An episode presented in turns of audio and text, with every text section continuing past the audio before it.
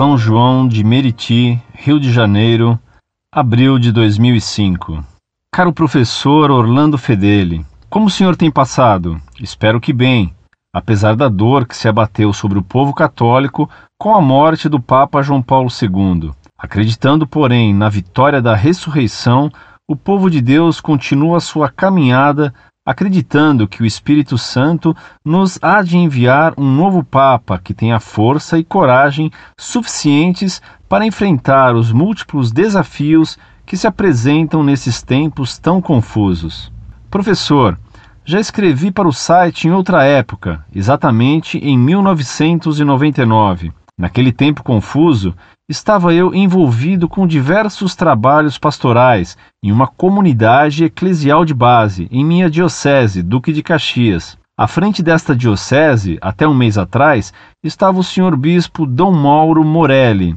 Dom Mauro renunciou à diocese para assumir trabalhos no campo político-social, trabalho que sempre gostou de fazer e que estava tomando todo o seu tempo, a ponto dele não poder mais assumir os trabalhos que uma diocese como Duque de Caxias exige. No lugar de Dom Mauro, quem assumirá em junho é Dom José Francisco Rezende Dias, que até então é bispo auxiliar de Pouso Alegre. Não conheço o trabalho de Dom José Francisco, mas espero que ele seja mais presente do que foi Dom Mauro. Quando escrevi, critiquei duramente o site, pois não entendia muito bem o objetivo do mesmo. Estava no auge dos trabalhos pastorais e era envolvido com tantas coisas que nem mesmo tempo de rezar eu tinha. Era ministro da Eucaristia, da Palavra e do batismo em minha comunidade. Acontece, professor, que com o tempo fui minando espiritualmente.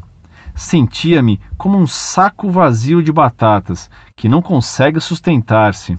Procurei meu pároco, que hoje é vereador em São João de Meriti, no Rio de Janeiro, e ele em nada me ajudou. Precisava de um acalento espiritual, de uma vida de oração autêntica. Já não me sentia digno de ser ministro de nada, pois queria e sentia falta da presença do sacerdote. Acreditava e creio que ele é quem deveria assumir tais tarefas. Pronunciei-me nas reuniões do conselho paroquial Fui duramente criticado. Disseram que eu estava atrás de padres e não do Deus vivo. Deixei todos os meus compromissos pastorais, porque na verdade minha alma estava e está sedenta do amor e da presença de Deus vivo, real e verdadeiro na Eucaristia. Cansei-me das celebrações dirigidas por leigos. Quero participar de uma missa.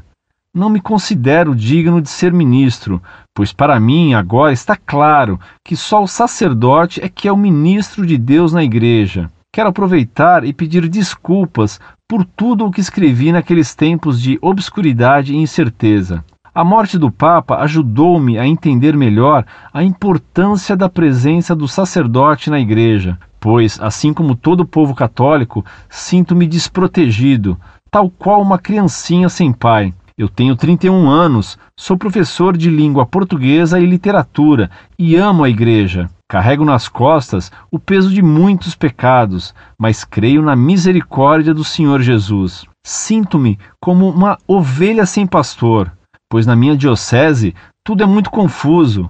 Padres descomprometidos, leigos desempenhando trabalhos sem preparo adequado. Minha esperança fica por conta da chegada do novo bispo. O senhor o conhece? Tem alguma informação sobre sua atuação apostólica? Professor, os padres e bispos precisam redescobrir a beleza da liturgia, momento sagrado para a oração, reflexão e comunhão com o Senhor. Os leigos precisam entender que sua atuação na igreja, especialmente na liturgia, é limitada, não podendo ultrapassar o espaço que é concedido ao sacerdote pelo sacramento da ordem. Confesso ao senhor que aqui, na Baixada Fluminense, fica difícil até encontrar uma igreja para rezar em paz. Tudo é tumultuado e barulhento. Mulheres ficam a correr pela igreja, passam por trás do sacerdote enquanto ele está celebrando.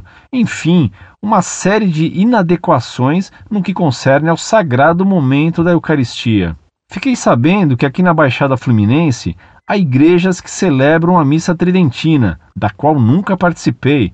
pois nasci em 1973. Eu gostaria que, se fosse possível, de alguns que lerem esta missiva e que conheçam tais igrejas entrem em contato comigo por e-mail ou pelo meu endereço, pois estou precisando de um apoio espiritual. Eu sinto a necessidade de ir a uma missa. Eu que cresci na igreja e convivi com tantos discursos eloquentes e ideológicos, sinto-me vazio e fraco e sei que não serão as missas shows que tem por aí que me preencherão o coração, marcado por tantas dúvidas e incertezas.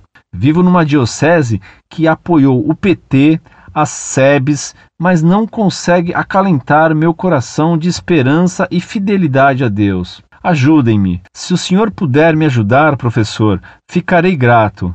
Gostaria que o senhor publicasse minha carta e fico à espera do apoio de muitos que já passaram e superaram o que vivo hoje. Conto desde já com suas desculpas por tantas bobagens que lhe escrevi anteriormente.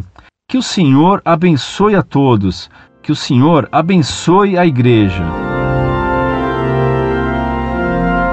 Muito prezado professor, salve Maria. Sua carta me causou muita alegria por ver nela a atuação da graça convertendo-o. Que Deus o mantenha em seus santos propósitos. A descrição que você faz da situação de abandono e de caos nas igrejas de Duque de Caxias mostra bem os maus frutos da ação revolucionária de um bispo do qual, graças a Deus, o Papa aceitou o afastamento no dia em que esse bispo fez 75 anos. Dom Morelli foi muito mais um bolchevizador da religião e do país do que um bispo preocupado com as almas. Você teve que sofrer as consequências de uma formação ativista das SEBs que não permitiam a vida de oração e que, portanto, só tinha que fazer fenecer até mesmo almas generosas, infelizmente desviadas do fim a que Deus Nosso Senhor nos chama. Graças a Deus, você foi tocado pela graça, compreendendo a necessidade da oração e da verdadeira participação na missa. Você fez muito bem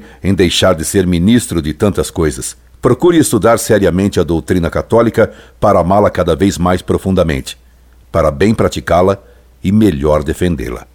Não é preciso pedir escusas pela sua posição anterior sobre o site Monfort. A nobreza desta sua carta resgata qualquer coisa dita anteriormente e demonstra a sinceridade e a grandeza de sua alma.